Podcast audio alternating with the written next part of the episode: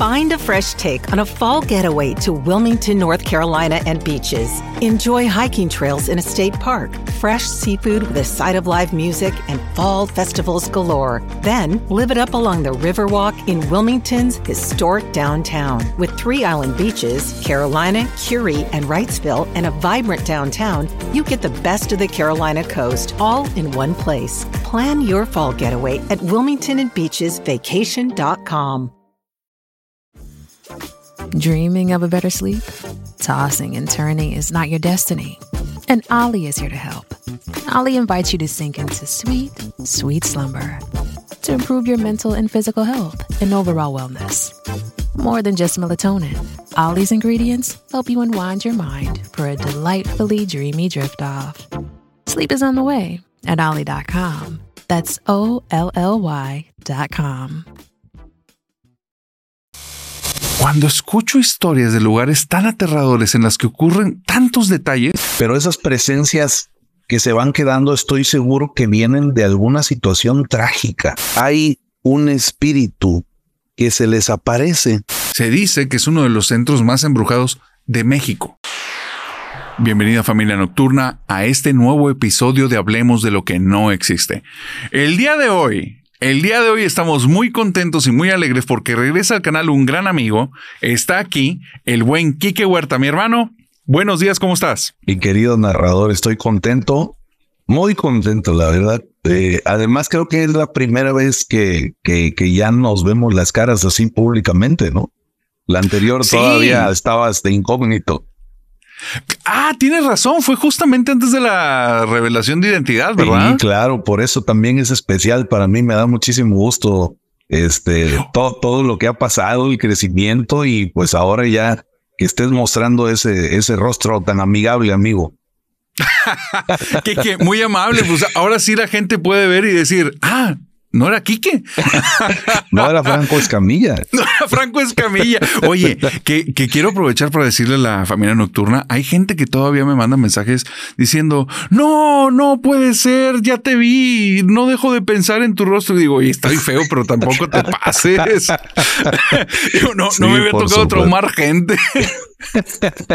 no, pues la verdad que este ha sido, ha sido un cambio para muchos, estoy seguro que sí. Este, esa, esa incógnita que, que se mantuvo era muy buena, pero ya poder, poder ponerle rostro a la voz está excelente, amigo. Te felicito. Gracias, muchas gracias, Kike. Sí, fue, fue un paso interesante. Lo tengo que, que, expresar, creo que nunca lo he dicho de manera abierta. Sí fue algo que me tomó mucho tiempo pensar. Hasta llegó un momento en el que dije, no, mejor no, mejor me quedo de incógnito. Pero ya después de, con gente muy cercana, eh, abrí el tema, me dieron muchos consejos. Yo tenía ganas de tener la oportunidad de, de platicar, de que me pudieran ver para poder conversar, porque siento que al momento en el que te ven las personas, te ven tus expresiones, eso, eso hace que la conexión sea mucho más profunda. Ya no es nada más una voz, no, ya, ya es una persona la que te está narrando. Y tenía ganas de eso. Lo que sí es que he dejado estas grabaciones en las que aparezco para Crónicas del Narrador, en las que el, ah, creo que eso no te he dicho. Ya, ya ves, yo creo que alguna vez te conté, yo soy, me gusta este tema, pero al mismo tiempo soy súper escéptico, güey. O sea, soy, soy alguien que todo el tiempo piensa con muchas metodologías acerca de cómo pudieran estar sucediendo esas cosas, pero a un nivel exhaustivo. O sea, realmente me meto y, y lo que estoy buscando es tumbar la posibilidad de que sea algo paranormal. O sea, porque si lo tumbo, pues no lo era pero no cerrado, es con un poquito de metodología analizando la temática así. Bueno, el de Crónicas del Narrador, ya me estoy dando la oportunidad de que conozcan esa faceta en la que, ok, hablamos de este tema que suena que es paranormal, bueno, veámoslo desde otra perspectiva. Y entonces ahí se ha puesto como muy profundas algunas charlas. De hecho, tuve la oportunidad de platicar con un sacerdote exorcista. Lo vi. Este, ¿Te lo aventaste? Sí, por supuesto, buenísimo. Oye, para la gente que no lo ha visto, aviénteselo en ese. O sea, el exorcismo para mí ha sido un tema que me ha dado el shock fuerte. Sí. Porque claro que hay casos que no son posesiones, son personas con trastornos, pero digo, no doy fe porque no lo he vivido, pero de lo que me he documentado, al parecer la posesión es un hecho. O sea, ese sí son casos que están documentados y que sí ocurre, lo cual para mí fue ese shock. Y entonces hablar con el padre Luzón, que le mando saludos al padre Luzón, que se comportó, no un tipazazazo. O sea, ese episodio platicamos muy a gusto, abrió muchos temas que, que son muy delicados y tuvo una apertura tremenda. Se los recomiendo verlos ahí en Crónicas, pero en ese episodio tuve la oportunidad como de preguntarle ya a alguien que está metido en, esta situación de lleno acerca de detalles que yo tenía mucha curiosidad por saber. Así es que estuvo bueno y bueno, en Crónicas ahí van a ver eso de profundidad, pero aquí en Hablemos nos encantan las historias de terror. Y el día de hoy el buen Quique y su servidor preparamos historias acerca de centros comerciales, porque en estos lugares que pasamos tantas horas, a veces cuando no nos damos cuenta o con personas que tuvieron una mala situación o tuvieron un mal timing, estuvieron en el lugar incorrecto a la hora incorrecta, se topan con situaciones súper escalofriantes. Para mí, Kike, te quiero decir por qué centros comerciales fue un tema. Porque por la ciudad en la que vivo, hay ocasiones, y esto es literal, y muchas personas hacen esta práctica, en Monterrey en ocasiones hace un calor tremendo, arriba de 45, a veces pegándole un poquito más hacia 47, ¿no? Y en esa temperatura de 45, 47 grados, a veces los aires, eh, aires acondicionados de las casas no te dan abasto. o sea, la casa sigue caliente y muchas personas tienden a ir a centros comerciales. En los centros comerciales, con estos climas industriales, con los aires acondicionados industriales, pasan mucho tiempo. Un día escuché una historia de una chica que es medium y ella me contó que ella estando, los lugares de los que más evitó durante un tiempo eran los centros comerciales y me hizo un shock. Dije, tú eres de aquí, de esta ciudad. En esta ciudad la gente va a los centros comerciales y están saturados todo el tiempo justamente porque a veces huyen del calor más que ir por las compras. Entonces, ¿por qué te dan miedo? Por la saturación de personas, le pregunté y me dice, no, porque en esos lugares hay concentraciones de espíritus. ¿Cómo? Le dije, ¿es en serio? Me dice, mira, yo cuando descubrí que lograba ver algo, o sea, que lograba ver personas que ya no deberían de estar en este plano, me di cuenta que había lugares en los que había muchos, muchos. Dice, definitivamente en, cementerios yo no entro, no puedo entrar, porque cuando ellos notan que yo los percibo, se me vienen todos ah, de montón. Aparecen frente a mí todos esos rostros y esta chica era menor de edad, descubrió esto cuando tenía 15 años, entonces decía, y era traumático. Dice, y en centros comerciales me di cuenta un día que iba caminando entre las tiendas y una señora anciana estaba como volteando a ver a todos y cuando cruzamos la mirada, de repente ella estaba frente a mí y después junto con ella era un mar de personas que estaban como buscando llegar conmigo. Y desde ese día dije, no, nunca más, porque entre todas las personas que están caminando, se te pierden, no los notas y están ahí. Entonces, desde ahí dije, madre, los centros comerciales tienen como otra óptica aparte de este lugar de compras y puede ser una concentración de energías, pero bueno. Una vez dicho esto, Quique, por favor, cuéntame tu historia. Tema de multitudes, ¿no? Este, donde, hay estas aglomeraciones de, gente, eh, además eh, de que hay personas, desde luego, pues que no le gusta mucho esto, eh, sí. pues no sabes qué puedes encontrar. Hemos, hemos dicho infinidad de veces cómo algunos lugares se quedan cargados. Al final somos energía. En este plano, en este momento, somos energía. Y al trascender, lo seguimos siendo, ¿no? Digo, eh, es, es, dijera, dijera el, el, meme, matemáticas, hijo, física pura. La energía no se crea ni se destruye, solo se transforma. Entonces, seguramente los lugares donde estuvimos, eh, vamos dejando un poco de nosotros. Y en el caso de los centros comerciales, no es la excepción. Y fíjate que casualmente la, la, la primera historia que te traigo tiene que ver con, con un amigo es un amigo cercano, no, no tiene mucho que lo platicamos incluso, que precisamente estuvo trabajando en la ciudad de Monterrey. Él estuvo trabajando algún tiempo allá como, como guardia de seguridad, ¿no? Primero, pues en el tema de la industria, en un par de empresas. Y uno de los últimos trabajos que tuvo eh, fue precisamente eh, allá en un centro comercial. ¿No? ¿Y qué me platica? Bueno, eh, es un tipo no muy alto, fornido, de carácter fuerte, de un semblante pues también bastante serio. Eh, y además me confiesa desde el inicio que él pues no cree en este tipo de situaciones paranormales. Trata de buscarle, como tú me lo platicabas, pues siempre un tema de lógica, una explicación. Sin embargo, empezaron a pasarle algunas situaciones que lo hicieron cambiar de parecer. Él me platica que una de tantas noches cuidando este centro comercial, ¿no? Él era como el, el, el, guardia general, porque ya ves que luego algunas tiendas tienen su, su personal de seguridad dentro, que se quedan ahí los veladores, no sé cómo les digan allá. Este, pero él era el que hacía los rondines como, como en el centro comercial.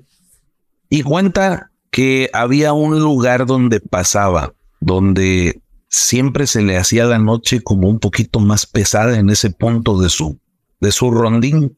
Era como muy eh, notorio para él, ¿no? Eh, me dice que era una especie de pesadez en los hombros y que incluso sentía de repente pequeños como dolores de cabeza, como incluso náuseas, ¿no? Y pues le empezó a llamar la atención porque era pues, muy repetitivo y justo eh, esto le empieza a pasar como al mes de que entró a trabajar en ese centro comercial.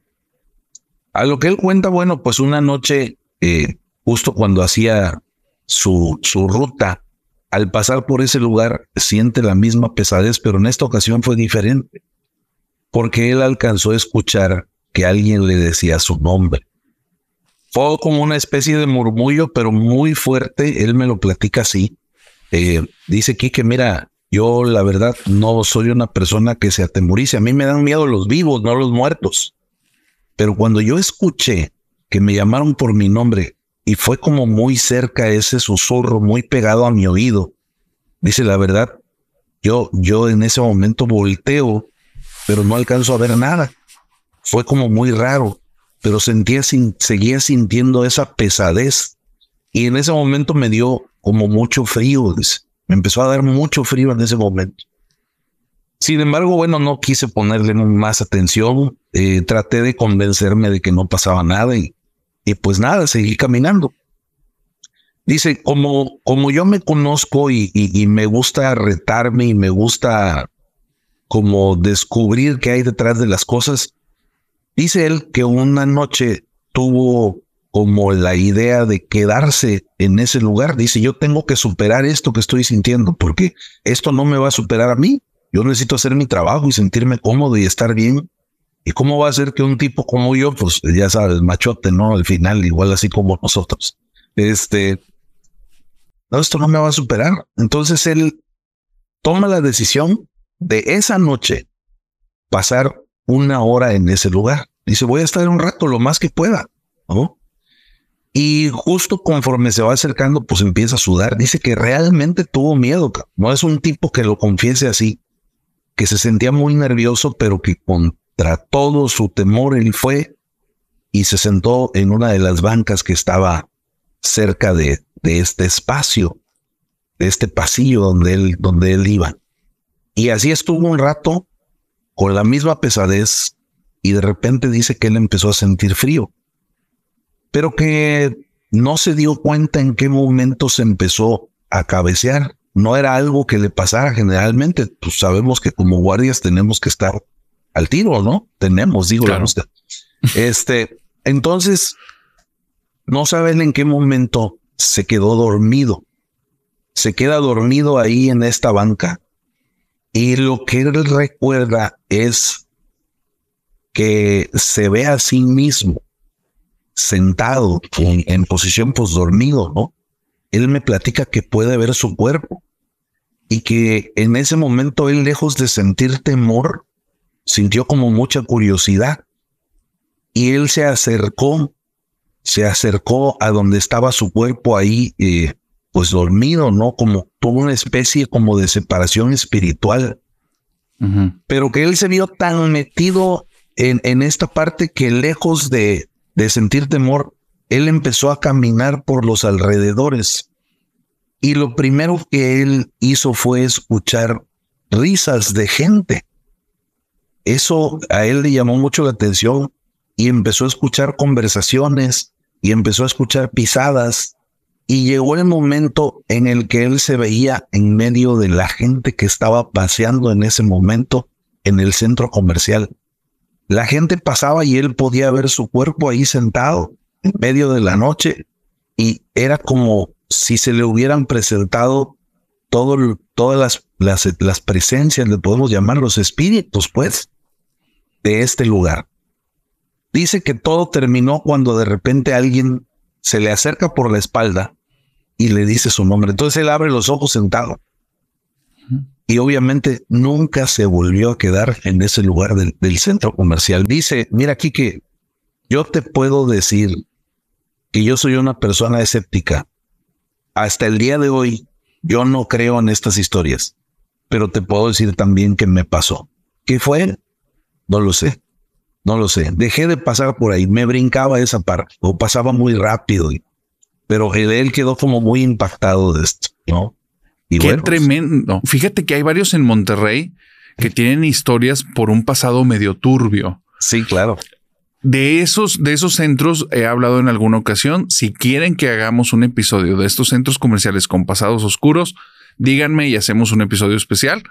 Pero te quiero contar una historia, Kike, de un centro comercial que tiene un pasado muy oscuro, que me llamó la atención en el instante que lo leí, dije esto lo tengo que contar. Resulta que un suscriptor de San Salvador me dice, tienes que hablar de este centro comercial, es el centro comercial más caro, más que está en la zona más rica de aquí de El Salvador, está muy cerca de donde tenemos las, la embajada norteamericana. Si la gente va a saber dónde es. Este centro comercial es un centro comercial que tiene unos detallitos extraños que no son comunes en ninguna parte de San Salvador. Tiene cuatro sótanos. Los cuatro sótanos son estacionamiento, pero dice, normalmente aquí casi todos los edificios a lo mucho tendrán un sótano y el resto de estacionamientos son hacia arriba. No es habitual eso. Lo, más extraño no es que tenga cuatro sótanos, es que solo se pueden utilizar dos. Los otros dos están cerrados con cadenas. Desde el día en el que se inauguró el lugar hasta ahorita que ya han pasado muchos años, esos dos sótanos no se utilizan. dice, entonces un día me entró la curiosidad y comencé a preguntar. Resultó que ciertos conocidos habían trabajado en el centro comercial a lo largo de estos años. Eh, eh, algunos fueron momentáneos, uno fue un guardia de seguridad que estuvo de velador y entonces él me dio el contacto de un velador que estaba al día de hoy. Así es que tengo varias historias de cosas que ocurrieron ahí y yo creo que sé por qué no se utilizan esos sótanos y es porque hay algo que yace en el cuarto nivel. Y le dije, ¿cómo? ¿Es en serio? O sea, ¿hay algo ahí? Me dice, desde las historias que me están contando parece que sí. Lo primero es que ocurre algo muy raro. Hay una zona de ese centro comercial que tú te sientes incómodo, se siente como un poco asfixiante. No tiene mucho sentido el por qué, porque el lugar es bonito, pero te sientes así. Y es la zona más cercana al elevador que te lleva a los niveles del sótano. Hay algo dentro de las personas que trabajan en ese centro comercial, muy probablemente la curiosidad, que lleva un momento en el que los incita a subirse al elevador y picarle que los lleve al último nivel. Dice, esas personas que han tenido esa mala idea, todos, todos hasta el día de hoy han tenido una experiencia espantosa. Los primeros, los más simples, es que no tenían idea del nivel de oscuridad con el que se iban a topar. Y es que cuando se abren las puertas del elevador, dice literalmente estás viendo la nada. La luz del elevador, lo más que llega a alumbrar es medio metro delante. Después de eso es la nada completa. La noche más oscura que te puedas imaginar es ese último sótano. Ahí no llega luz de ninguna parte. Las personas cuando ven eso, algo dentro de ellos se despierta y es un pánico absoluto, muy probablemente simplemente porque es oscuro y porque no pueden ver nada y puede existir la posibilidad de un peligro al no saber con qué está a tu alrededor. Así es que esas son las personas que les ha ido mejor las que no se han bajado del elevador y se quedan ahí. Pero ha habido, ha habido otros que se aventuran más allá y nunca les va bien.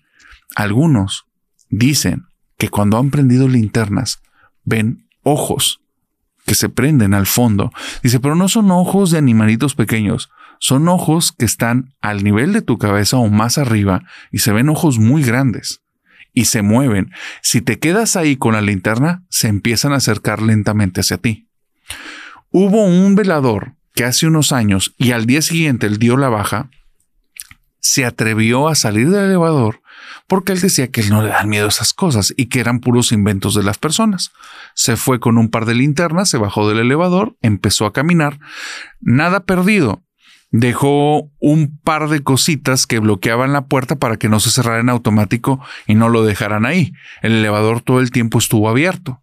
Esto lo hizo ya de noche se baja, está con sus linternas, empieza a caminar y de repente ve frente a él como de la nada aparecen un par de ojos rojos enormes y con las luces por inercia, porque ya ahí se había asustado muchísimo, pero por inercia alumbró y vio que era un caballo muy, muy grande.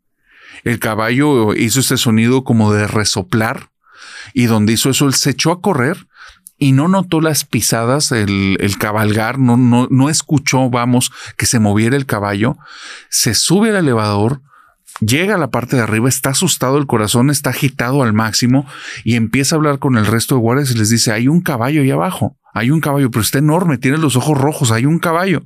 Total, que hablaron a las personas, a los gerentes que estaban al frente de las cuestiones de los guardias y les dicen, oye, está presentándose esta situación y les mandaron una cuadrilla de seguridad para que un grupo de 10 personas hicieran esta intrusión a ese cuarto sótano. No encontraron absolutamente nada ni en el cuarto ni en el tercero.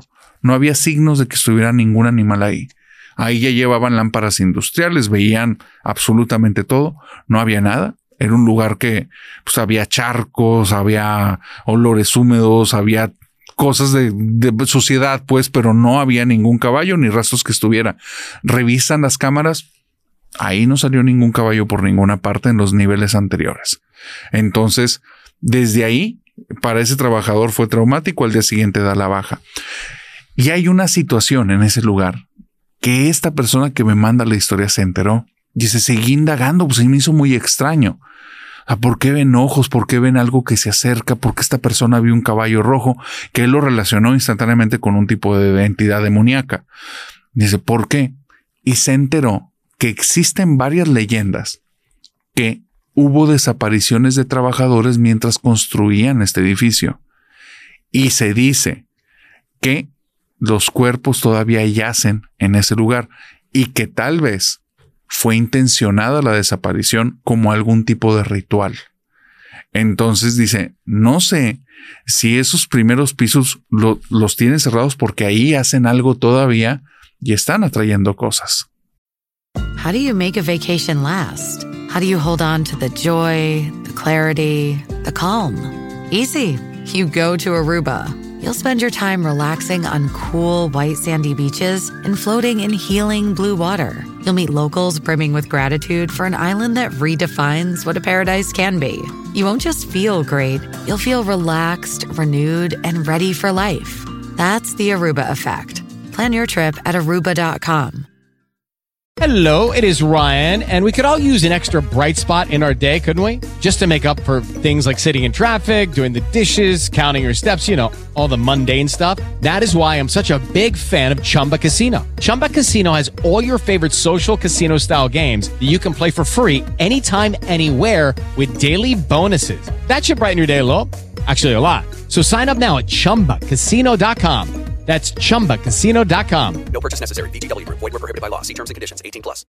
Bueno, Oye. estaba, estaba yo tan metido, güey. ¿Qué te pareció? metido. Oye, es que es horrible pensar en estos lugares a los que vas y tú estás tranquilo y que tenga un pasado tan turbio, ¿no? Nunca sabes lo que te puede esperar, cabrón. Además, este, mira, a- a- ahora lo dicen de broma y no sé si es algo que, que, que, que sea cierto de, de que dicen en las redes sociales, pero como cuando los viejos dicen es que antes todo esto era monte. Si nos ponemos a pensar en eso un poco, pues antes todo era monte, ¿no? Las ciudades donde, donde vivimos hoy, pues ah, por muy antiguas, pues será acaso el centro el que realmente siempre fue una ciudad importante. Pero Por todo supuesto. lo que se fue construyendo alrededor de las ciudades, no sabes sobre qué lo hiciste, qué pudo haber pasado, un, un- un panteón, una fosa clandestina, un, no, no sé, o sea, infinidad de cosas. Y en este caso, cuando tú me hablas del caballo, yo me pongo a pensar, eh, voy a decir una jalada de los pelos, pero me pongo a pensar en un tema que pudo haber pasado hace muchos años. No sé, Ajá. te gusta la conquista, con estas batallas que es cuando llegan los caballos acá y no sé, no sé, no sé, pero esas presencias que se van quedando, estoy seguro que vienen de alguna situación trágica. Son, son almas que no quedaron a gusto, no quedaron conformes con el final que tuvieron. No, y, y andan por ahí buscando paz, buscando luz, no lo sé. No, Fíjate, este, y me quedé clavado pensando en eso ahorita que, que terminaste así. Te, fuiste, te fuiste a una historia de, de conquista y una zona trágica. sí. Qué interesante, qué interesante. Fíjate que hay varias hipótesis, ¿eh? En- En unas hablan de la zona trágica. Hay otra hipótesis que habla sobre que las entidades que son puramente espirituales, o sea, el eh, ángeles, demonios y no sé, a la fecha no sé si existan más tipos de entidades, pero estas dos no tienen un cuerpo físico, adoptan cuerpos físicos. Entonces, el- si dicen que la película del rito, no la he revisado a detalle, pero dicen que es muy apegada a, a Ok. temática de posesiones y exorcismos y que sí, sí está como bien desarrollada. Bueno, ahí manejan mucho esta imagen del caballo de ojos rojos. Es Como una- tiene como un significado. Eh, la- es que igual el charro negro en México Sí, claro. normalmente va montado arriba de un caballo de ojos rojos. De las dimensiones son muy grandes.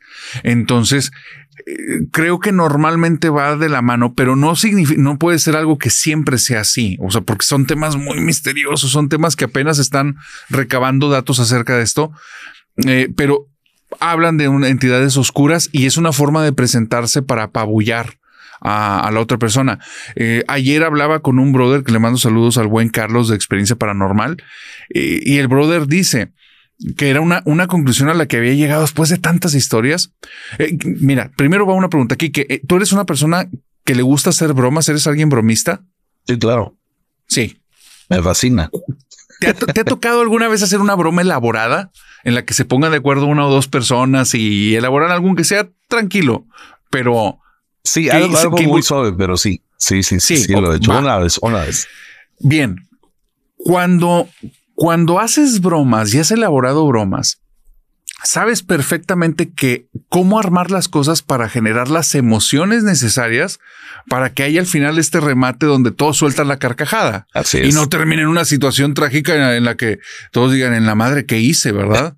O sea, sí, claro. Sí, o sea, está, está esta conciencia de la reacción de la, de la que va a ser la víctima de la broma. Y es la conciencia acerca de los estados emocionales por donde lo vas a llevar.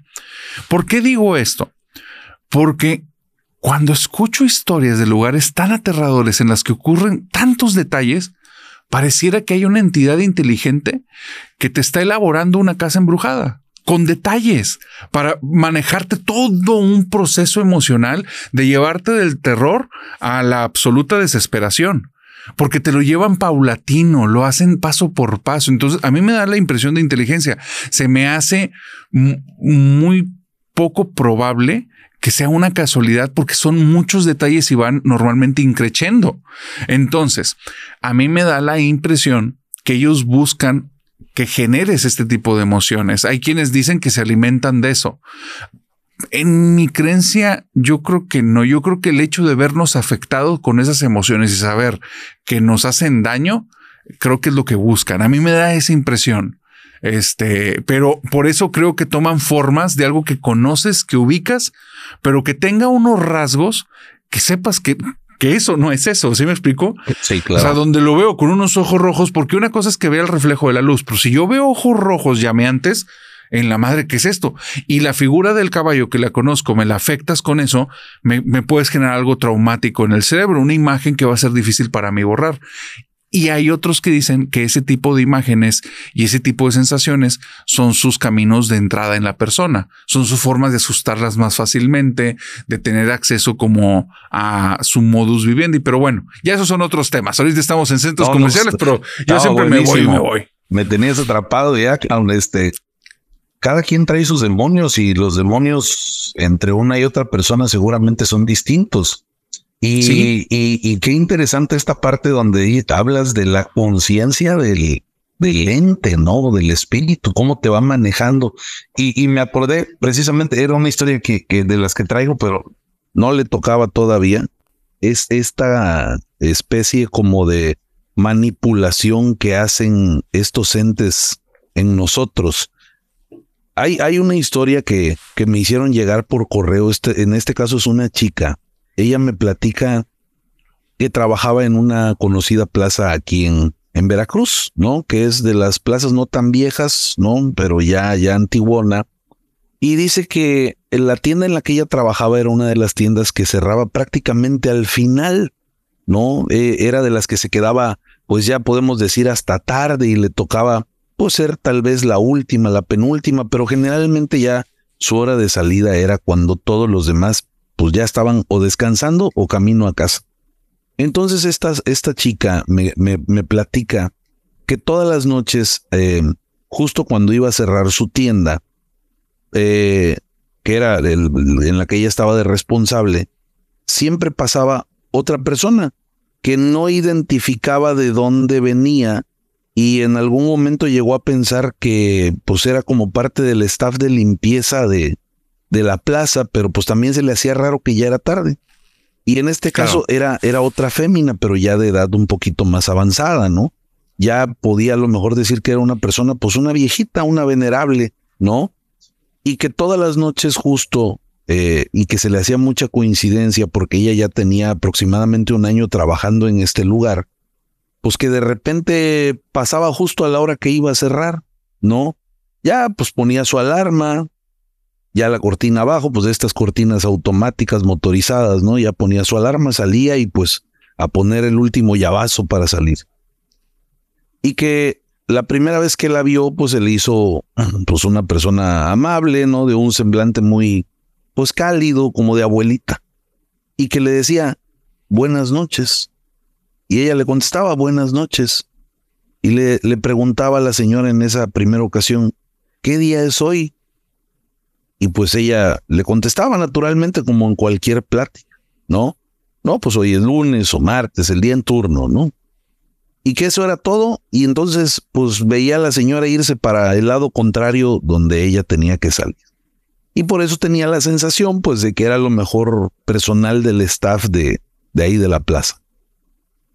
Se hizo algo cotidiano, incluso en algún momento ella lo llegó a sentir como una compañía y que pues la señora de alguna manera estaba consciente de la hora que salía y le iba a echar un ojito para no dejarla sola, ¿no? Hasta como maternal el asunto. Y así fue sucediendo durante los siguientes meses, hasta que en algún punto eh, la pregunta ya empezó a cambiar. Ya no le decía, buenas noches, Sol, ¿qué día es hoy? No, le empezó a preguntar la hora. La pregunta cambió y seguía siendo la misma durante un tiempo, un par de semanas y lo mismo. ¿Y qué hora es? No, pues tal. Entonces la señora se iba. Sino que una de estas noches, en la misma dinámica, baja la cortina, pone su alarma, va saliendo. Esa noche ya no vio a la señora y se le hizo raro. Sin embargo, dijo, bueno, pues es una persona de edad avanzada probablemente se sintió mal, se incapacitó, pidió vacaciones, no lo sé. Entonces, eh, esa noche se fue, pero ella se quedó como pensando toda la noche qué había sido de, de, la, de la, viejita, ¿no? Eh, pues le llamó mucho la atención el no haberla visto, ya era parte como de su día a día. Al día siguiente regresa, eh, hace sus labores normales y llegada la noche, la misma rutina, sale y en esta ocasión vuelve a encontrarse a la señora. Y normal, buenas noches, buenas noches. Y le vuelve a preguntar, ¿qué hora es? Y ella le contesta la hora, ya salía aproximadamente once y media, doce de la noche, las luces apagadas, ya te imaginarás este escenario, se escuchan solamente eh, pues el silencio y nada más allá. Y en esta ocasión la señora le respondió, bueno, pues ya es hora de que me vaya. Y le digo, está bien. La señora sale como de costumbre hacia un lado, la chica sale hacia el otro, pero en esta ocasión, a diferencia de las otras, algo hizo que esta muchacha volteara. Era un pasillo largo, todos hemos ido a estos malls, ¿no? A estas plazas. Sí. Fueron fracciones de segundo, donde le iba a preguntar a la señora qué le había pasado, porque no había ido el día anterior. Lucky Land Casino asking people what's the weirdest place you've gotten lucky? Lucky? In line at the deli, I guess? Aha, in my dentist's office. More than once, actually. Do I have to say? Yes, you do. In the car before my kids' PTA meeting. Really? Yes. Excuse me, what's the weirdest place you've gotten lucky? I never win and tell. Well, there you have it. You can get lucky anywhere playing at LuckyLandSlots.com. Play for free right now. Are you feeling lucky? No purchase necessary. Void where prohibited by law. 18 plus. Terms and conditions apply. See website for details. Cuando ella voltea, ya no había nada. La viejita había desaparecido. ¿Qué fue de ella? No lo sabe. Sintió fuerte. un escalofrío que le recorrió el cuerpo, así me lo relata en su correo. Pero no quiso investigar más, simplemente siguió su camino. Al día siguiente, cuando llega a trabajar, le platica esto a sus compañeros de la tienda. No, ella era siempre la última de irse. Y va a investigar con la gente del, del staff del, de seguridad de, de la plaza. Y le dicen, no, pues es que aquí una persona con esas características no, no puede ser, le dice, pero tengo meses viéndola. Pues tienes muchos meses viéndola, pero no. ¿Qué pasó? ¿Qué fue? No lo sabe, no se lo explica. Ella, a, a decir de ella misma, bueno, pues era una especie de figura que le daba cierta paz, cierta calma y se sentía hasta acompañada hasta cierto punto. Si tenía alguna especie de, por, te lo cuento por esto, porque ella, ella dice que si tenía alguna especie tal vez de, de, de, de encomienda a este espíritu o como una especie como de ángel guardián, era lo que ella se refería. Ella se quedó con la sensación de que quizá durante este tiempo que la estuvo acompañando había algo malo ahí, porque se rumoraban cosas de este lugar ahí en Veracruz. Entonces que para ella era una especie, al contrario de, de- del ente que te asusta, que te persigue, que ella, ella Sí. lo sentía distinto, ¿no? ¿Cómo ves? Qué tremenda historia, qué tremenda historia. Estar conviviendo durante mucho tiempo después darte cuenta que esa persona no es, o sea, no estaba ahí y era algo más. El- es muy interesante porque he escuchado relatos de, de personas que han tenido situaciones de ese tipo. Nunca tan prolongado, ¿eh? Nunca tan prolongado. Esto de verlo continuamente, continuamente, continuamente y que ya de repente de un día a otro, o sea, esté cambiando sus frases. Eso es muy interesante porque también me ha tocado que en estos relatos normalmente la, la entidad no habla. Las personas escuchan la voz, pero nunca cuando lo están viendo de forma directa. Claro. O sea, nunca lo ven mover los labios a, a él o a ella. Qué, qué interesante historia, que, que gracias. Me, me das más datos para ir armando ahí más, más hipótesis sobre este, este mundo paranormal que nos rodea, este mundo espiritual. Pero fíjate, hay lugares que, que se van volviendo leyenda. Justamente como este, lo que mencionas en Veracruz, ya se corren rumores, ya la gente sabe que de repente puede haber cosas raras. Hay un lugar en Estados Unidos que creo que fue la historia más rara, extraña, pero al mismo tiempo aterradora que, que me he topado el día de hoy. No es la última historia que quiero contar, pero sí es la más extraña. Hay un centro comercial allá, un mall, que se llama el Mall de Madera Verde, el Greenwood Mall. No sé exactamente en dónde está, pero me topé con que para algunas personas lo consideran como el centro comercial más embrujado de los Estados Unidos. Dentro del centro comercial pasan algunas cosas, pero no es tanto. Hay sensaciones extrañas, hay muchas variaciones del voltaje, pero han llevado expertos en, en el tema y no encuentran por qué.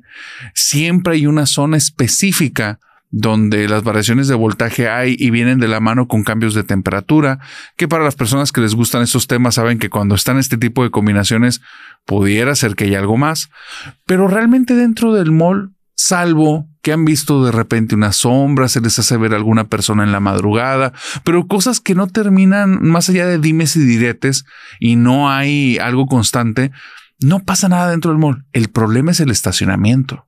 El problema es afuera. Afuera hay reportes desde hace muchísimos años de una entidad a la que le han apodado el durmiente.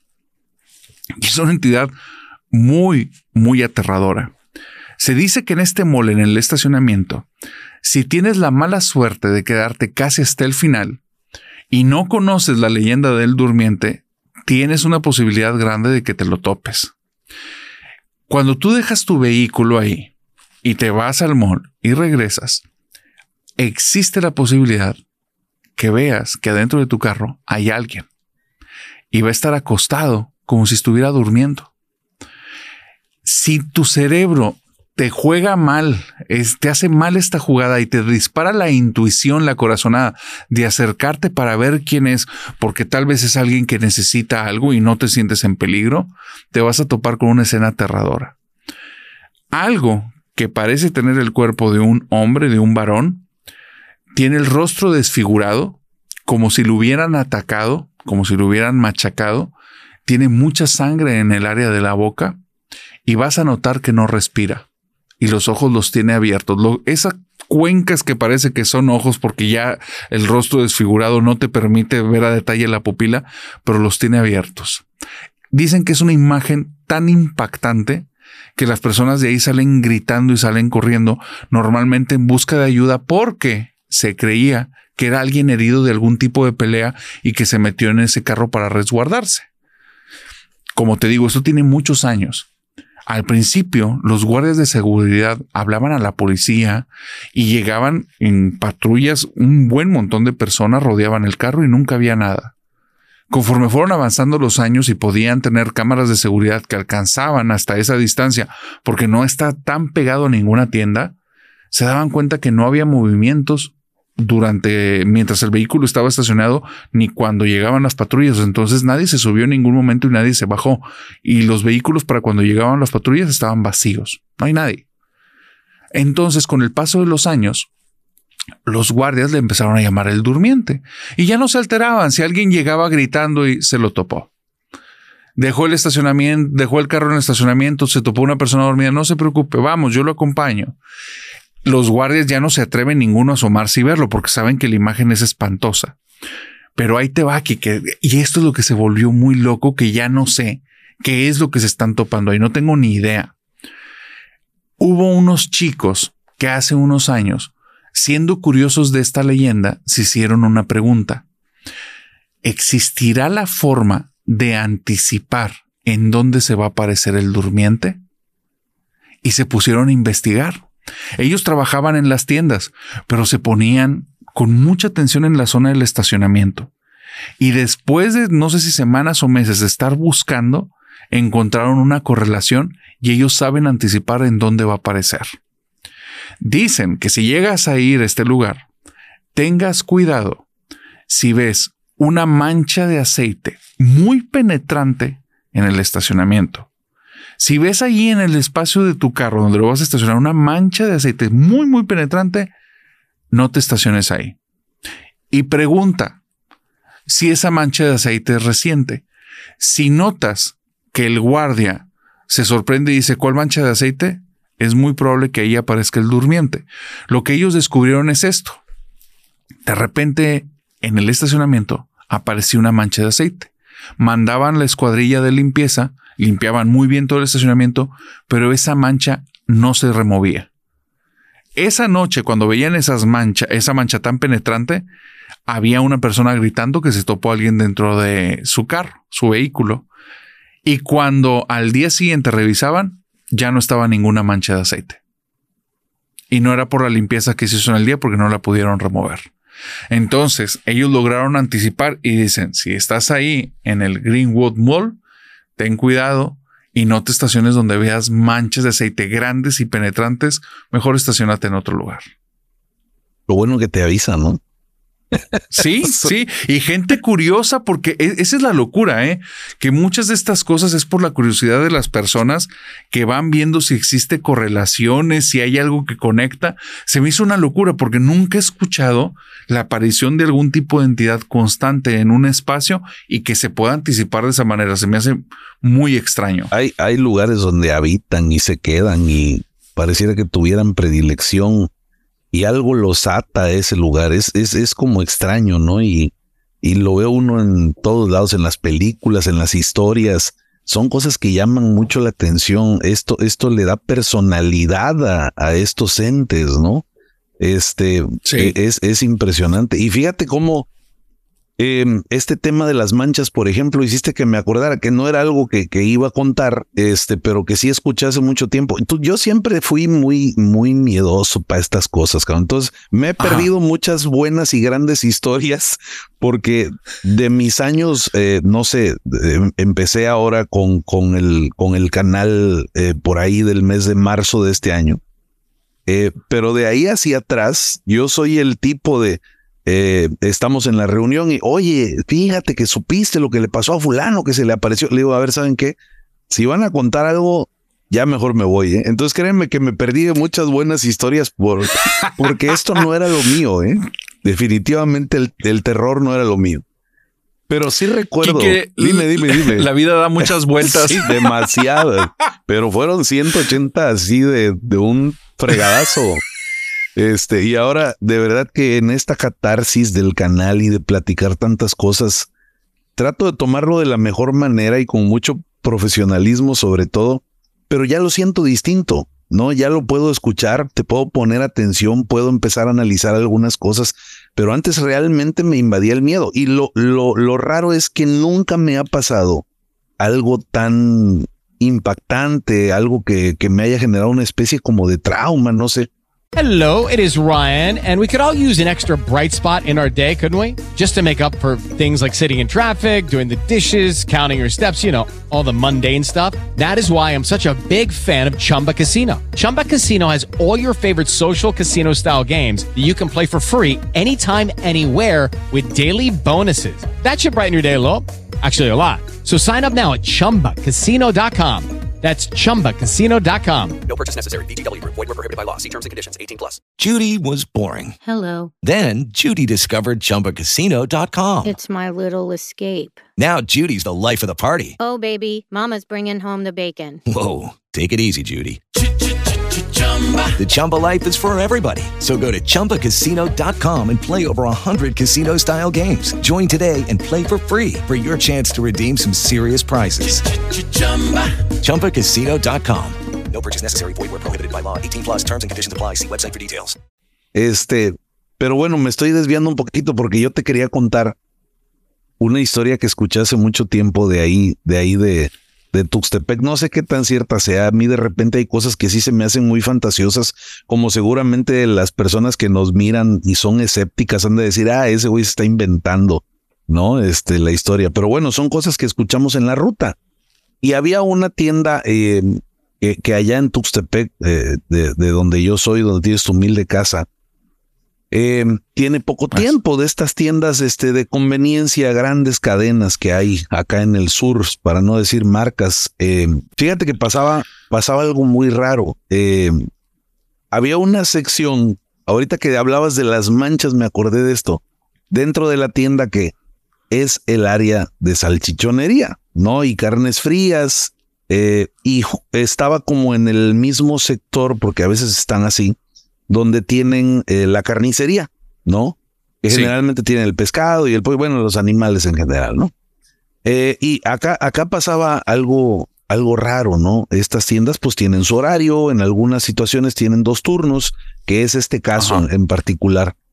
Eh, el turno, el turno nocturno, el turno vespertino, el de la tarde, no, no nocturno, porque implicaría que fuera en la madrugada, pero no, el turno en la tarde cerraba ya de noche. Y desde Sí. luego, como en todos los trabajos donde pues manejas alimentos y algunas otras cosas, muchas veces no hay un como encargado de limpieza en las tiendas pequeñas, sino que la misma persona que despacha, que te atiende el carnicero, el, el- lo que sea, el encargado del área, es quien tiene la responsabilidad de limpiar su, su zona de trabajo, ¿no? Entonces, eh, sí. pues mm, manejaban algunos productos para limpiar y tal, y toda la noche, pum, pum, pum, pum, limpiaban. Sino que de repente, eh, esta, esta historia me la platica la persona que trabajaba en la mañana en esa área, ¿no? Cambian a la persona de la tarde por alguna situación que, que desconocen, hasta ese momento la desconocen, pero bueno, sin spoilers, este, se cambian a la persona de en la tarde y llega una persona nueva, ¿no? Ya hacen la contratación y tal, pero de repente eh, empieza a haber como un pequeño conflicto ahí en, en, el área entre, entre el personal de la tarde y el de la mañana, porque dejaban rastros de, pues que no limpiaban bien. Ya sabes, de repente que las cabezas del pollo, de repente que el, algunos desperdicios de las patitas del cerdo, este, cosas como raras de repente, ¿no? Y el personal de la mañana, el encargado de la mañana, pues empezó a, a quejar, empezó a manifestar su, molestia porque pues dejaban como sucio y, y era como que no trabajaban de una manera correcta porque había como mucha sangre de repente en el lugar de los cortes que hacían y tal. Y bueno, pues esto llegó al grado que cuando va llegando la persona de la tarde, uno de esos días, pues que seguramente agarró con, con mucho calor al de en la mañana, se confrontan y le dice, oye amigo, pues yo no, no sé qué pase contigo, pero pues la verdad es que ya es insoportable, es insostenible esto. Yo te pido de la mejor manera que, pues que dejes limpio tu lugar, no hay que ser sucios, ¿no? Ni mala onda sobre todo. Y le dices, no, hermano, discúlpame, pero pues todas las noches yo, yo dejo bien, ¿no? Ya me pasaron tu queja y todo, y es más, mira, pues aquí te traigo una foto, porque pues ya me pidieron evidencia de que sí dejo limpio. Y le muestra, y le dice, mira, esto, esto es de antier, ¿no? dice, no, no puede ser. Si antier me dejaron unas cabezas de pollo otra vez ahí sobre la mesa. ¿no? Y estaba todo lleno de sangre. Y le dice, viejo, pues no sé, no sé qué es, pero pues yo no fui. Y llegó el momento en que incluso pensó que le estaba jugando una broma pesada, ¿no? Y le dice, de verdad, te lo juro, palabra, mira, vamos a invitar al supervisor para que venga y valide efectivamente que, que, que pues todo está bien, ¿no? Pues pasó y así lo hicieron, ¿no? Determinaron cierto día y llegó el supervisor de, de, la, tienda, ¿no? Este acompañó al encargado del área a hacer su limpieza, validó que todo estuviera bien. Y efectivamente, pues al otro día en la mañana, cuando llega, otra vez llega el supervisor, pero ya con, el, con, mi, con mi amigo, el, del turno de la mañana. Y en esta ocasión, el impacto fue mucho mayor. No encontraron restos ni de pollo ni de ningún animal.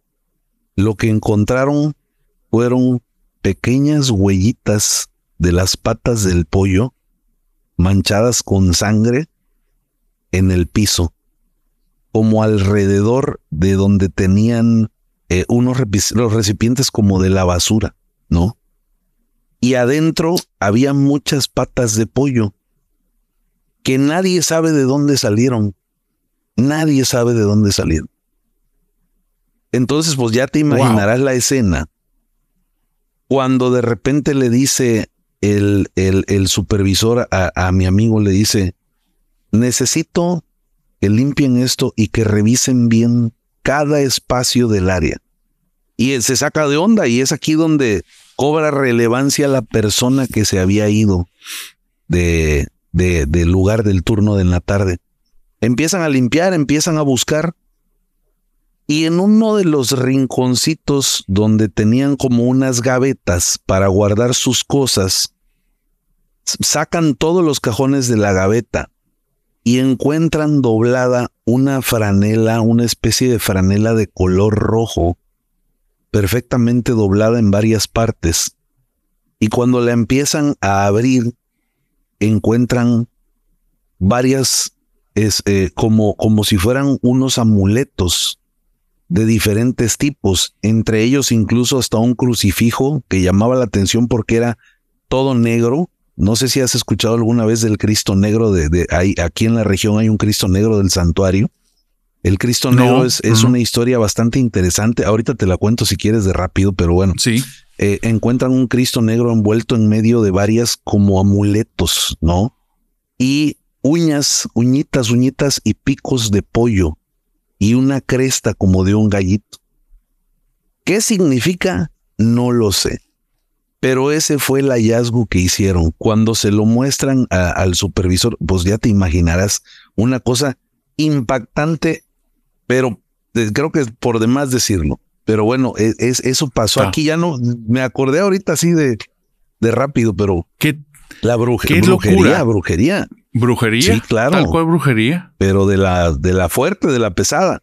Entonces ya luego se dan cuenta que esta persona que habían corrido la corrieron porque precisamente se llevaba eh, pedazos de animales. Al parecer era una persona que se dedicaba a eso precisamente, a la brujería. Le cayeron que sacaba cosas de, de ahí del área, pero cosas raras que no tenían como una explicación lógica, ¿no? Y seguramente les dejó fue. un regalito por ahí y fueron todas estas cosas que se fueron a encontrar.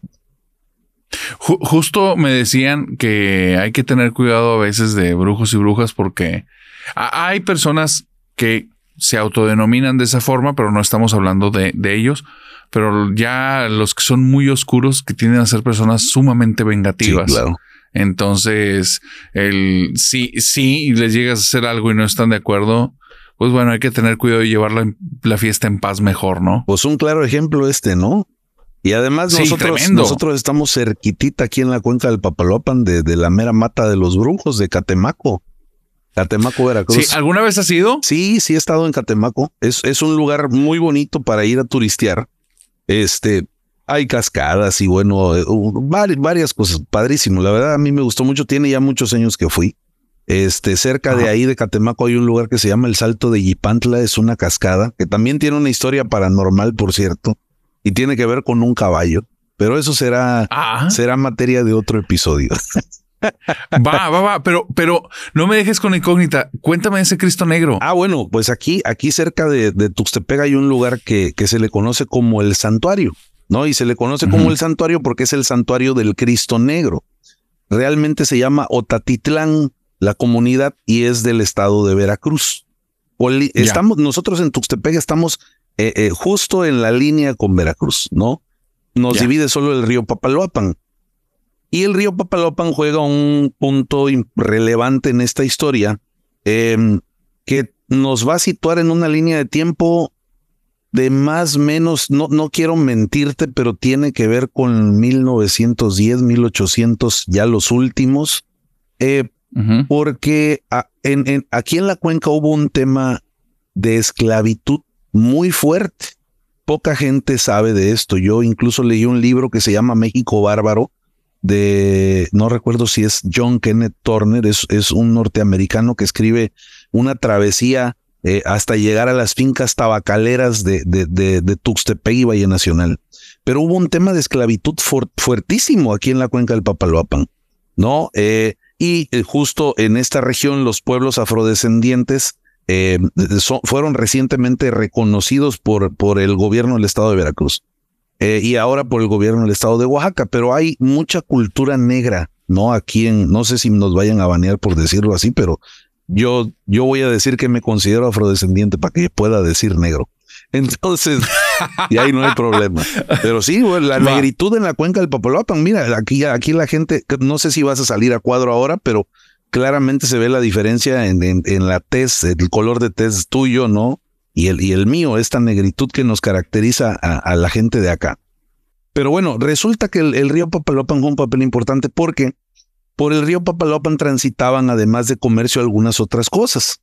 Y al ser una zona fuertemente habitada por, por una cantidad de, de, de afrodescendientes, eh, empezaron a tener algunos problemas los hacendados de la región.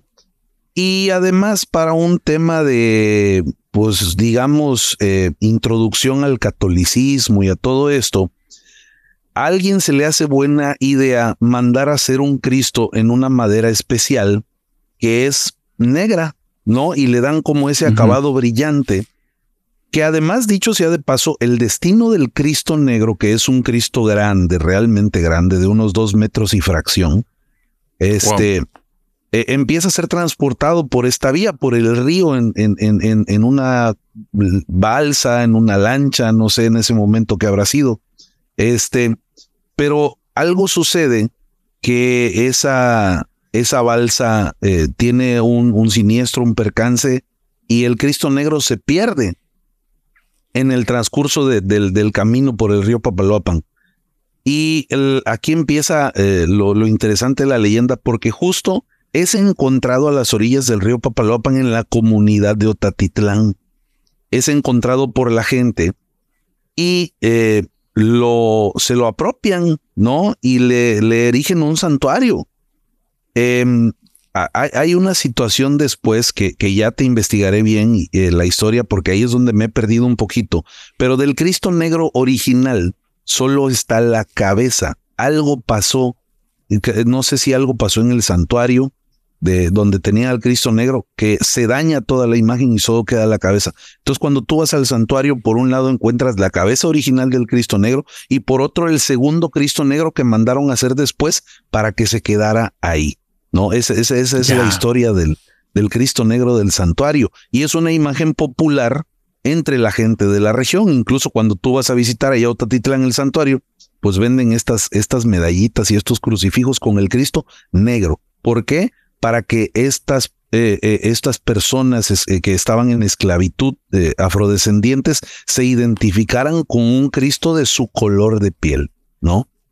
Claro, esa es la, historia. Utilizar el, sincretismo de cierta manera para la ubicación. Y, es, ah, qué loco, es impactante, ¿eh? Ya cuando estás ahí parado abajo del Cristo Negro. Incluso hay una canción que, que dice así: Estoy hoy ante ti, aquí mi Cristo Negro. Este, hasta se me enchina la piel, es como muy regional, ¿sabes? Qué locura, qué locura. Cuando vaya a visitarlos a ti y al buen Paco, a mí me suena que me van a tener que dar tour por tantas historias que cuentas de estos lugares que... No, hombre, no te imaginas. Eh, es una zona bellísima. Te platico rápido una anécdota. Viene una prima de Sinaloa hace unos años. Ajá. Vamos por ahí al puerto de Veracruz, al aeropuerto, y empezamos a bajar para acá, para la cuenca, para Tuxtepec. Y, primero eran muchas pláticas, primero todo era risas, y de repente venimos en el carro y, ella ya no habla. ¿No? Este ya, ya eh, como que está pendiente de todo a su alrededor y yo me doy cuenta y le digo, ¿qué pasó, prima? ¿Todo bien? Me dice, sí, sí, sí, todo bien. Este, primo, nomás eh, te quiero preguntar algo, me dice, ya sabes, con el acento característico norteño de ustedes, ¿no? Te quiero preguntar algo. Eh, nosotros no tenemos acento, Kike. Los del acento somos nosotros, ¿no? Oye, todos, todos somos. Cada quien tiene lo suyo. ¿no? Me dice, oye, primo, nomás te quiero preguntar una cosa. Si es como seguro aquí donde estamos, le digo, ¿cómo?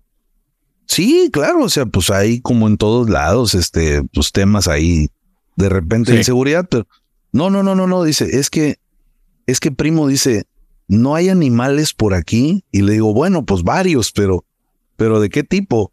No, no, primo, o sea, como, como tigrillos y cosas así.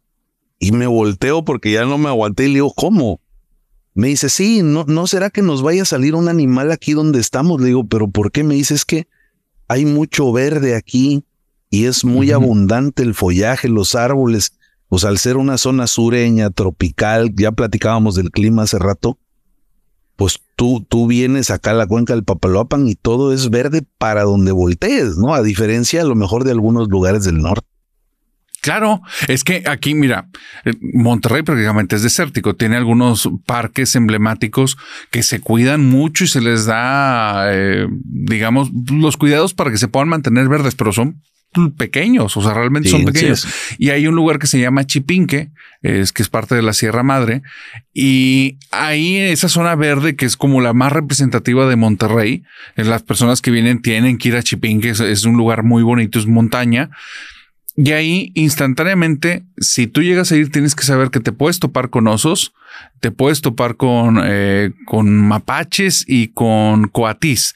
Y esta situación a nosotros, o sea, o mínimo, yo creo, no sé si a toda la gente de Monterrey, pero muchos eh, he coincidido en el que sí relacionamos naturaleza igual a animal salvaje, pero porque aquí en las zonas hay, o sea, no hay demasiados osos, pero ahorita, digamos, con la escasez de agua, sí, sí ocurrió que era continuo en los periódicos o en noticieros de que, oigan, cuidado si van a Chipinque, que es la zona verde, cuidado porque ya bajaron los osos, ¿no? Entonces, yo creo que se nos prende luego, luego esa, ese chip de decir, ok, puedes estar en riesgo.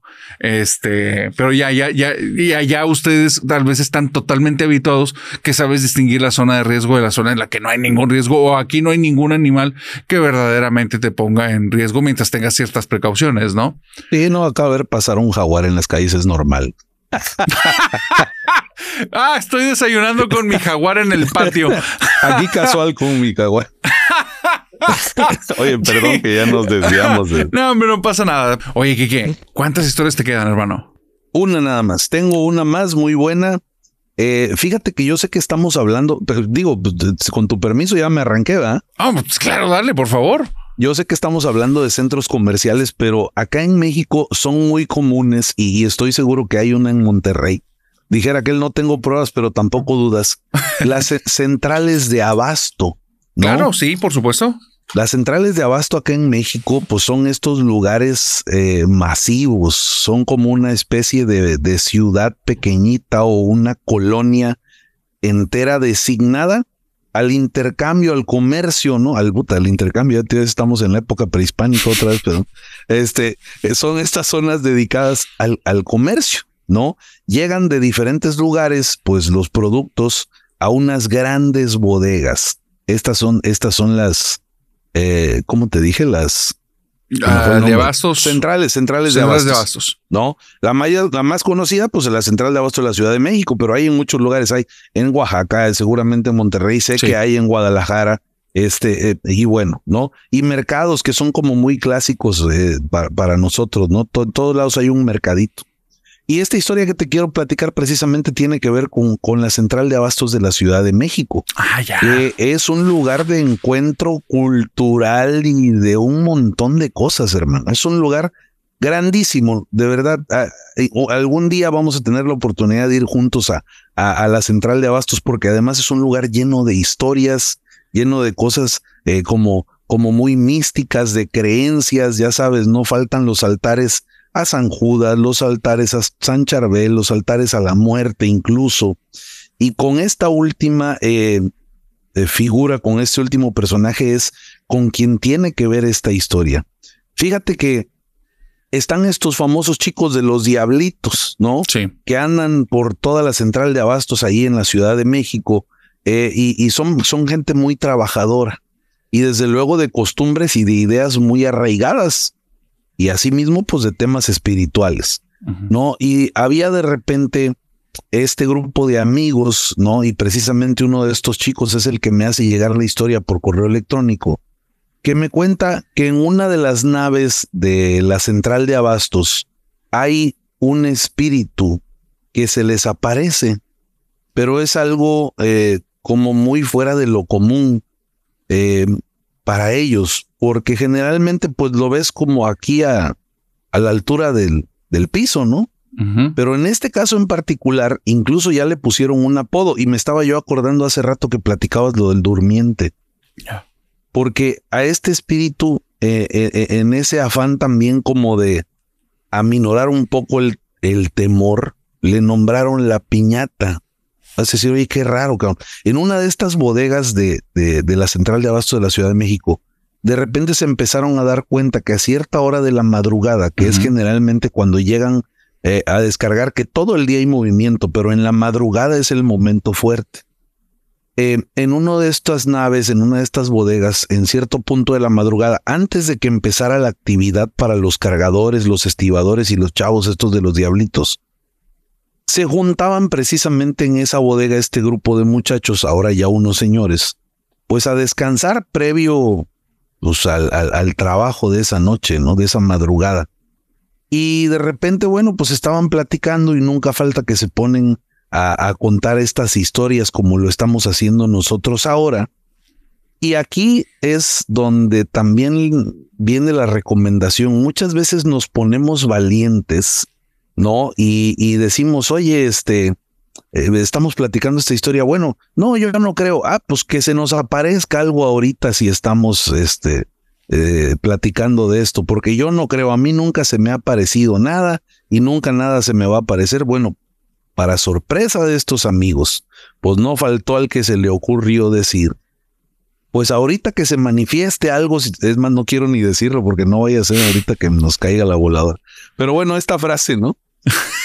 en ese momento escucharon un golpe como si se hubiera caído algo en la bodega y pues todos voltearon hacia los lados naturalmente, ¿no? Lucky Land Casino asking people what's the weirdest place you've gotten lucky? Lucky? In line at the deli, I guess. Aha, in my dentist's office. More than once, actually. Do I have to say? Yes, you do. In the car before my kids' PTA meeting. Really? Yes. Excuse me, what's the weirdest place you've gotten lucky? I never win and tell. Well, there you have it. You can get lucky anywhere playing at LuckyLandSlots.com. Play for free right now. Are you feeling lucky? No purchase necessary. Void where prohibited by law. 18 plus. Terms and conditions apply. See website for details. Dale más potencia a tu primavera con The Home Depot. Obtén una potencia similar a la de la gasolina para podar, recortar y soplar con el sistema OnePlus de 18 voltios de Ryobi desde solo 89 dólares. Potencia para podar un tercio de un acre con una carga. Potencia para recortar el césped que dura hasta dos horas. Y fuerza de soplado de 110 millas por hora. Todo con una batería intercambiable. Llévate el sistema inalámbrico OnePlus de 18 voltios de Ryobi. Solo en The Home Depot. Haces más. Logras más buscando qué era lo que se había desacomodado, también como estiban cosas a veces muy alto, pues viendo que no les fuera a caer algo encima, voltean y es cuando ven a esta mujer volando aproximadamente a tres metros sobre sus cabezas, con la mirada fija hacia hacia abajo, sin voltear la cara, pero dice que ellos veían claramente sus ojos, unos ojos de un negro profundo ¿no? Y va como por encima de ellos levitando, vestida de blanco, un cabello negro intenso y los ojos fijos sobre ellos. Ahí es cuando sintieron el verdadero terror, mi estimado narrador. Como el buen cel. Wow. salieron por piernas del lugar. Bueno, pues, pensaron que era un tema de casualidad, de coincidencia por la imprudencia que habían cometido sin embargo, para su sorpresa, esto se empezó a hacer un hábito. No era recurrente, no había una manera como de saber cuándo iba a pasar, pero lo que sí tienen claro es que era casi siempre a la misma hora. Ya. Y es a la famosa hora complicada que era las 3 de la mañana. Justo Uh. a esa hora, quien estaba descansando en esa bodega escuchaba el golpe inmediatamente después de, de estar buscando cuando volteaba hacia arriba, otra vez aparecía. Te digo que le pusieron la piñata porque estaba como colgada, ahí la. ¿Cómo es la flota? ah? Este, ocurrente. Pero fue algo que se siguió repitiendo durante mucho tiempo, durante mucho tiempo. La cosa es que, bueno, pues desde luego llevaron sacerdotes, llevaron chamanes, llevaron hasta que, ¿qué fue? ¿Quién sabe que pudieron eh, detener ya estas, estas apariciones? Esto ya no sucede. Les estuvo sucediendo alrededor de uno o dos años aproximadamente. En ese entonces, quien me lo platica, pues un muchacho no inquieto, ahora ya un, un señor de familia, eh, que pues nos tuvo la confianza de platicarnos esta historia. Qué tremenda historia, Kike. Qué, qué cierre con las historias que nos viniste a contar. Yo dejé también para el final lo mejor, que son, no es una, son varias pequeñas historias de un lugar que tiene un pasado, no puedo decir turbio, pero fue uh, un pasado trágico, un pasado trágico. Resulta que también en Ciudad de México, creo que todos recuerdan esta tragedia del 85, el terremoto. Claro. Eh, en ese tiempo yo tuve un familiar que, que estuvo allá y él, y él platica, dice, es que era un desastre porque no, nadie estaba preparado para esta situación, ni los edificios, ni la población, ni el gobierno, ni las autoridades. Fue algo que fue de, de improviso. Más la cuestión de la magnitud de ese terremoto. Entonces, ese nivel de desastre no es tan fácil de afrontar. O sea, necesitas protocolos y en ese momento no existían. ¿Qué es lo que ocurre cuando no hay protocolos? Aun cuando tú te refugies en la autoridad y en las personas que se supone que son los expertos en estas áreas, pues no lo son en este tipo de circunstancias, porque nunca jamás las habían afrontado antes. Y al no haber un protocolo no saben exactamente cómo proceder y se cometen muchos errores y se hace lo que se puede con lo que se tiene. Al final se está trabajando de buena fe y hubo muchas personas ahí que inclusive dieron la vida con tal de intentar ayudar a muchas personas que quedaron atrapadas entre los escombros. Y bueno, al final esta falta de protocolos hacía que hubiera muy buenas intenciones, pero hubiera situaciones eh, muy macabras de por medio. En este terremoto del 85 hubo un lugar, un parque de béisbol, en el cual se utilizó como una morgue inmensa. Ahí, al no tener un lugar en donde pudieran llevar tantos cuerpos, buscaron un lugar muy amplio y que estuviera circundado por algún tipo de barrera y ese lugar de béisbol, ese estadio, decidieron que era el mejor. Así es que toda la zona de juego estaba inundada de cadáveres. Y no los tenían ahí por algún tipo de rito extraño, estaban ahí para que las personas pudieran pasar y veían si reconocían a alguien y poder enterar a los familiares que esa persona, bueno, ya no, ya no formaba parte, ya había pasado otro plano o esta tragedia pues había cobrado esa factura. No existían los teléfonos celulares como ahora, se habían caído las comunicaciones en la ciudad, entonces esto era algo en lo que en hojas de papel las personas apuntando y era algo muy doloroso porque imagínate estar caminando en un campo de béisbol eh, viendo persona afectada tras persona afectada, tras persona afectada, buscando tú con la esperanza de toparte ahí, el rostro de ese ser querido que tienes días buscando y no lo encuentras.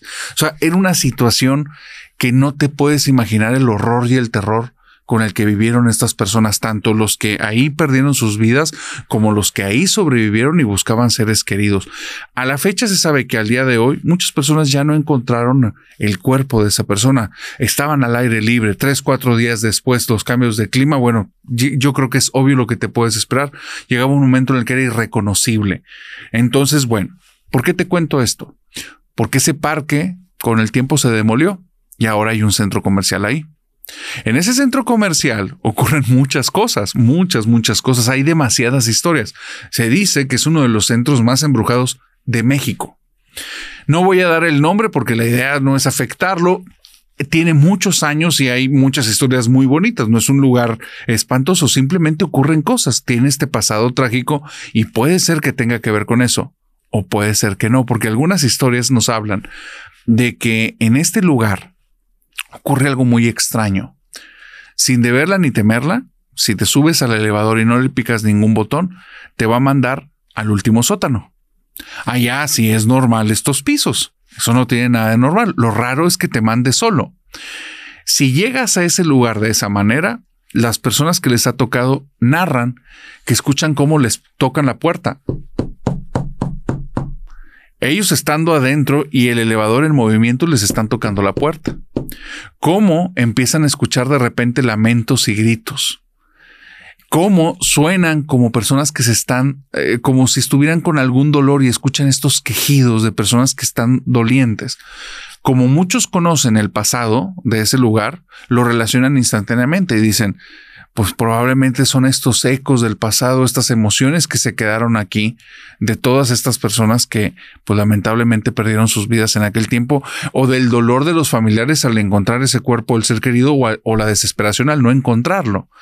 Pero hay casos más extraños que ocurren en ese lugar se habla de lo normal que ocurre en estos lugares grandes, sombras, pisadas, como que ven a alguna persona. Pero hay una persona que me mandó una historia y esa historia se me hizo sumamente tétrica.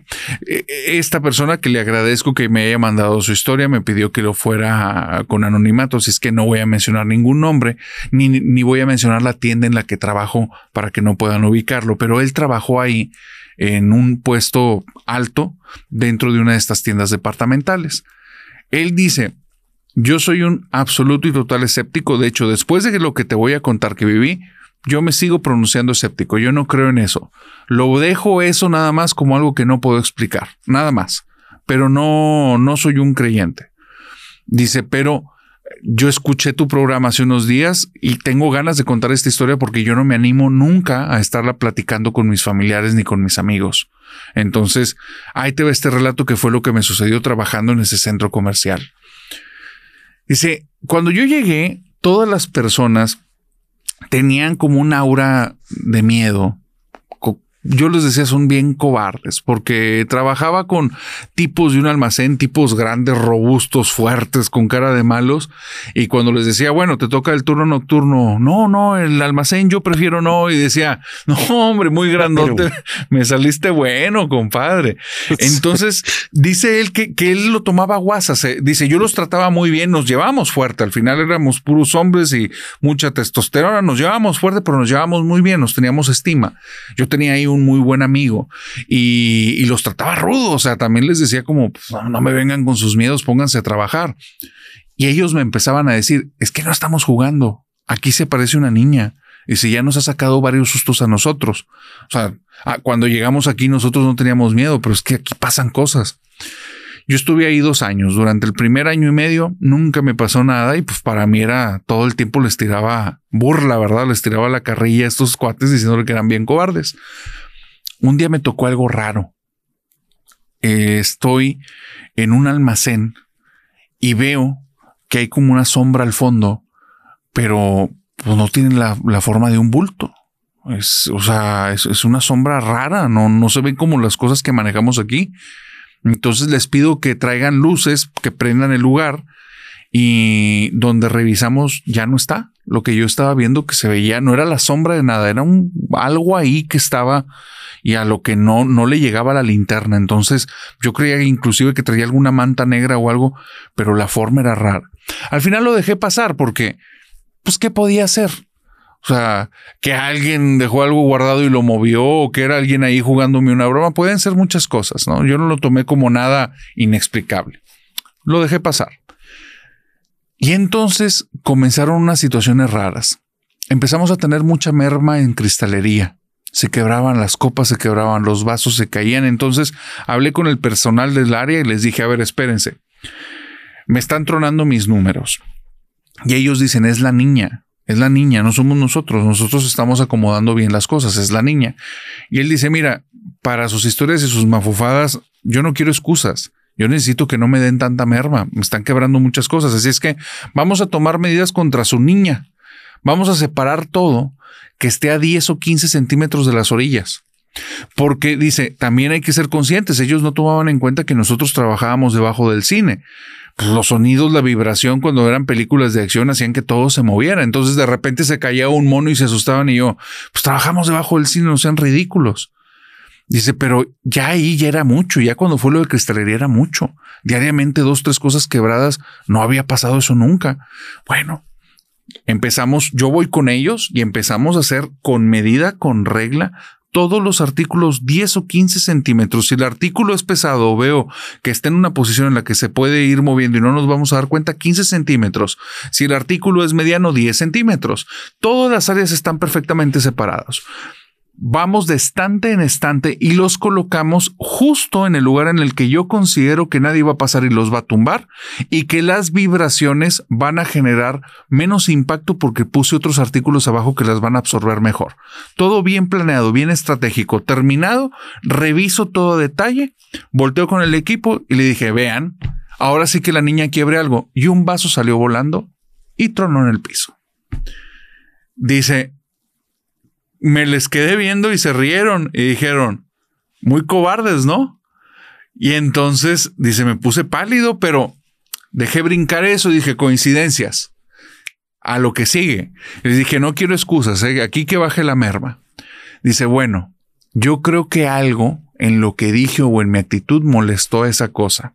Y te digo esa cosa por lo que me pasó una semana después.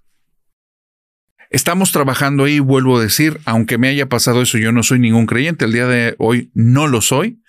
Entonces, Resulta que por políticas de la empresa necesitamos salir tanto el personal operativo como la gente que está en la parte de archivo, así como el guardia, todos salimos al mismo tiempo. Ahí no se queda una persona trabajando. Entramos en equipo, nos vamos en equipo.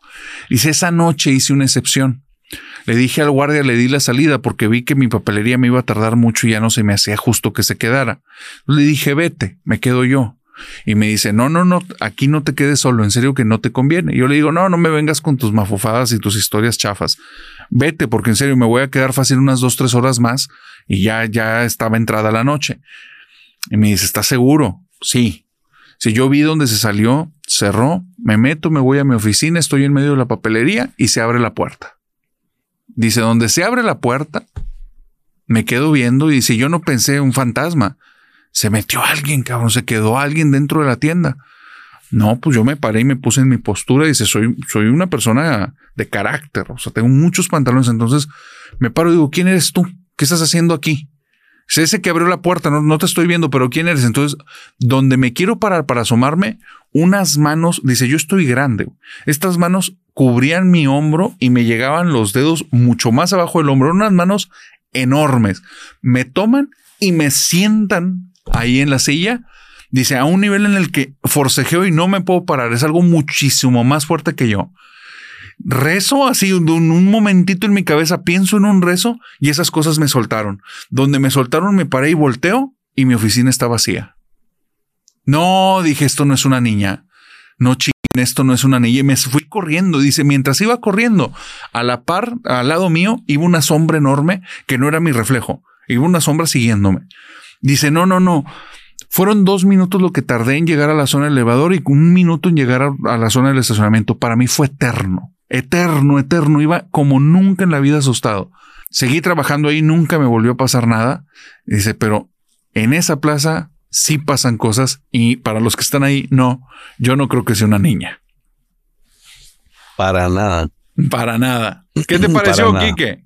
Mira, luego hay mucha gente que, este, como dices, por el calor y eso se va a la plaza a distraer. Yo creo que lo van a pensar dos veces, mi hermano. No. Pues nada más que no se queden en la noche solos. sí, claro. Y luego que, que ya sabes que pues ya, ya no quiero, ya no quiero seguir pensando acá, porque luego yo ando ahí, este, y yo sí soy muy clavado. Un día que necesites ir al tocador y estés ahí así como hijo de su chingada, todo solo, es horrible. No, hombre, Kike, hay una entidad japonesa que luego te cuento de eso que me acabas de decir. no, no, la verdad. Por, ahí dice la gente, fuerza, Kike, fuerza. Ah, sí, este hashtag aguanta, Kike. Oye, tanto cariño, cabrón, de verdad que yo les agradezco mucho. Y además, mucho cariño de la familia nocturna. Yo, yo estoy muy agradecido con, con ustedes, que ya lo he dicho muchas veces. Este, y tratamos de traerles historias de calidad y echarle muchas ganas. Y, oh, no, hombre, esta que acabas de platicar, híjole, estos famosos poltergeist, ¿no? O sea, que, que, que ya hacen contacto del otro plano con este y mueven cosas y avientan, y son además muy como agresivos, ¿no? Es, es algo muy característico de estos seres. Hay, em, muchos niveles y sí, hay un nivel en el que es muy agresiva la, la interacción. ¿no? Ya lo hemos visto en un montón de, películas y cosas cuando hay estas posesiones y los cuerpos se elevan y las cosas se levantan y flotan y de verdad que debe ser impactante ver una cosa así. Yo paso, ¿eh? La verdad, a mí no me inviten a, No, no, yo ahí sí no, mi hermano. No sé qué haría, no sé qué haría honestamente, ¿eh? No sé, no sé si para fines eh, eh, eh, académicos, ¿no? Para aprender o me quedaría bien, no lo sé. No lo sé, no sé qué haría. Yo creo que ya cuando estás en ese momento reaccionas diferente. No sé de qué sirva correr. Yo entiendo que es un acto reflejo, pero no sé si sirva de mucho ante una situación de estas. Estoy seguro que rezar sí sirve bastante, ¿no? Este, pero yo no sé cómo reaccionaría, hermano, de verdad, ¿eh? No tengo idea. Fíjate que, que, cuando viví una situación de este tipo, este, reaccioné de una manera muy anómala. Entonces, yo, yo también te diría, me podré presentar mil escenarios, pero estando ahí, quién sabe, quién sabe. Cuando me pasó fue mucho miedo intentar pensar en la situación y analizarla, tiendo a ser así. Y después de eso, o sea, fue- me saturó tanto lo que estaba pasando que me cubrí literalmente con esto de la cobija. Eh, en mi caso, yo sí lo explico lo que me pasó, es yo me cubrí porque era, o sea, eran tantos los factores externos que necesitaba, o sea, mi, mi cabeza pensaba tantas cosas a la vez que dije, estoy perdiendo el control hasta de mis pensamientos, Sí, entonces ya sí, no sé sí, qué voy a hacer. Peligroso, Nada además, ¿no? Solo tengo miedo, o sea, solo tengo mucho miedo. Y me cubrí como con una intención de concéntrate. O sea, ya, olvídate de lo demás, haz una separación con el exterior y lo tuyo y piensa, ¿no? Y ahí es donde, bueno, pues rezo. Este, y pero después de eso, ya regresan, es un lugar en el que hay muchos ruidos y movimientos y así. Creo que alguna vez te conté la historia. Y cuando estoy ahí, Quique, hay algo, hay como un umbral que se reventó conmigo en ese instante, en el que dije, no, no, no. Una cosa es ser víctima y otra cosa es que ya me bulen. Esto ya está en otro nivel y no lo voy a permitir. Entonces, fríamente me paré, me salí caminando del lugar y cuando caminé unos pasos, creo que esta, esta parte de la anécdota nunca le he contado, pero salgo del lugar, camino unos pasos y voy descalzo. No me di tiempo de ponerme los tenis. Estaba acostado para dormirme. Entonces, salgo y piso un cadillo. Y dije, ay, Ay, ay. cabrón, no traigo tenis. Me regresé y me metí en la casa, güey. Fui y me los puse. Con toda volví- la calma del mundo. Con dices, toda bueno, la... Ya, ya reventado la cabeza, ya donde Sí, no, claro. me voy a bloquear. Con permiso, vengo por mis tenis Por y me vuelvo a salir. Sí, porque cadillos no voy a andar pisando. Sí, pero es muy anómalo porque después lo pensaba, ¿por qué me regresé, güey? Estaba muerto de miedo. Sí, pero tampoco iba a pisar cadillos. Entonces, no, no, raro, Hay raro. Prioridades, chicos. Es correcto. Sí, sí, mira, un cadillo y un fantasma, cadillos yo no los piso. Hermano, Quique, demasiadas gracias, muy agradecido, muy contento de volverte a tenerte aquí en el canal. Muchas gracias, amigo. De Oye. verdad que sí. ¿Con qué te quieres despedir de la familia nocturna y dónde te pueden seguir? Ah, te agradezco. Pues soy su amigo Quique Huerta. Mucho gusto. Les mando un abrazo grande y me pueden encontrar en mi canal y en algunas redes más como eh, hablé. No, no, no es cierto. Me pueden encontrar como no mires por la ventana. No mires por la ventana. Ya tienen su casa también. Desde luego son bien recibidos. Yo le agradezco que me los, me los, me los ha invitado a- acá y ustedes han, han, han pasado a tomarse un café conmigo y a contar algunas historias en, en No Mires por la Ventana en YouTube. Estamos también en TikTok, en Instagram y en Facebook con el mismo nombre, No Mires por la Ventana. Grandes historias, grandes amigos invitados. Eh, te comprometí, hermano, me vas a disculpar de verdad, te comprometí Entérame, sin tu permiso. Este, ah, por ahí traíamos una meta de superar los 20 mil suscriptores en el canal. Ya somos 22 mil gracias a todos los amigos que han llegado de todos lados. Felicidades. Este, y bueno, pues el compromiso era que vamos a, ya, ya te acordarás que hicimos un episodio con Paco Arias de, de Extra Normal Podcast, ¿no? Claro. Este, la gente lo ha vuelto a pedir, pero yo fui un poquito más allá y yo les ofrecí, si llegábamos a los 20 mil suscriptores, les ofrecí un live, un en vivo con el narrador de Hablemos de lo que no existe y con Paco Arias de Podcast Extra Normal. Puestísimo. No. Con No, no, digo, gracias por tomarme en cuenta, un honor, un gusto y cuenta conmigo, claro. No, pues la verdad que lo dije hace poco, hay personas que, que, que han inspirado, que me hayan ayudado además y tú eres uno de ellos. Este, y, y, y yo estoy agradecido con toda la familia nocturna. Les mando un abrazo y visítenme allá en eh, No Mires por la Ventana. Recomendado a todos, no mires por la ventana, tiene muy buenos relatos. Ya han visto la narración de Quique, que es re buena. El buen Quique te detalla, te describe lugares como nadie más. Así es que, Quique, Gracias, mi hermano. ahí nos veremos en ese episodio. Y para la querida familia nocturna, les deseo bonita semana y que tengan dulces pesadillas. Bye bye. Lucky Land Casino asking people what's the weirdest place you've gotten lucky? Lucky? In line at the deli, I guess? Aha, in my dentist's office.